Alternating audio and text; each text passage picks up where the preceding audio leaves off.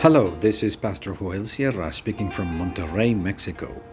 Thank you very much for listening to this brief devotional reflection, and may the Lord be with you today and always. Reconstruction of life. Let's read the book of Nehemiah, chapter 5, verses 1 through 4 in the New International Version. Now the men and their wives raised a great outcry against their fellow Jews. Some were saying, We and our sons and daughters are numerous. In order for us to eat and stay alive, we must get grain. Others were saying, We are mortgaging our fields, our vineyards, and our homes to get grain during the famine. Still others were saying, we have had to borrow money to pay the king's tax, tax on our fields and vineyards.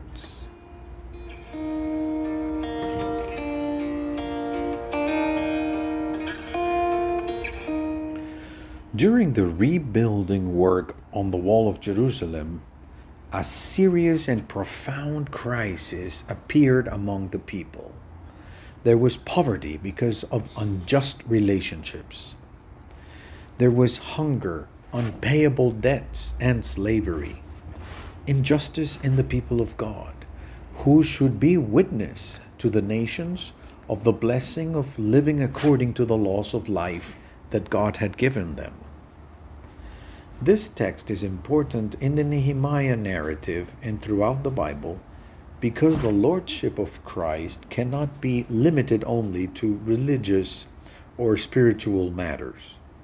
We must not section off life and entrust Christ to be Lord only of our soul, but not of our wallet. May He be only Lord of our religious feelings, but not of our economic relationships. The Lordship of Christ is integral all authority has been given to the Lord Jesus in heaven and on earth, and over all areas of life. He is king in the spiritual and also in the material, in the family, in the social, and even in our decisions in the public sphere. We participate in the public life of our peoples, always considering that the Lordship of Christ is integral so too our witness of Christ, our, wit- our witness to Christ must be integral. When we say that we are Christ's people, we must demonstrate it not only in words, but also in our actions. We bear witness to Christ, not only in our talks, preaching, songs, hymns, and online broadcasts, but also in the way we use money and how we relate to one another. When we give integral witness to Christ, we put money at the service of the gospel and not the other way around. The reconstruction of the wall is meaningless if there is not also a reconstruction of life. It has been a heroic endeavor so far, defending themselves against threats from outside and against discouragement from within. But there are complaints.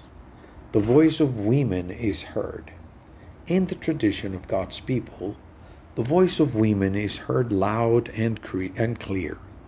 The place of women is not to remain silent in a corner, submissive and selflessly suffering the blows of life, the fate of having been born women. Rather, they recognize themselves as members of God's people and speak out.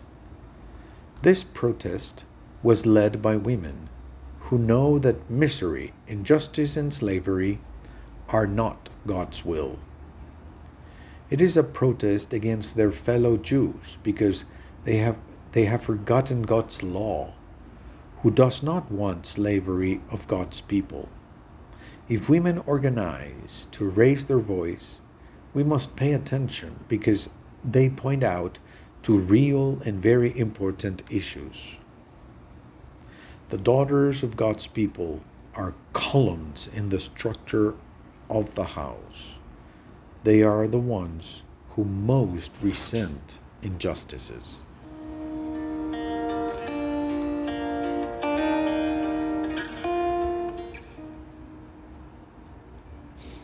Let's pray. Lord, forgive us if we have tried to hide areas of our, of our life from your Lordship. Amen. How blessed are the people who trust in God.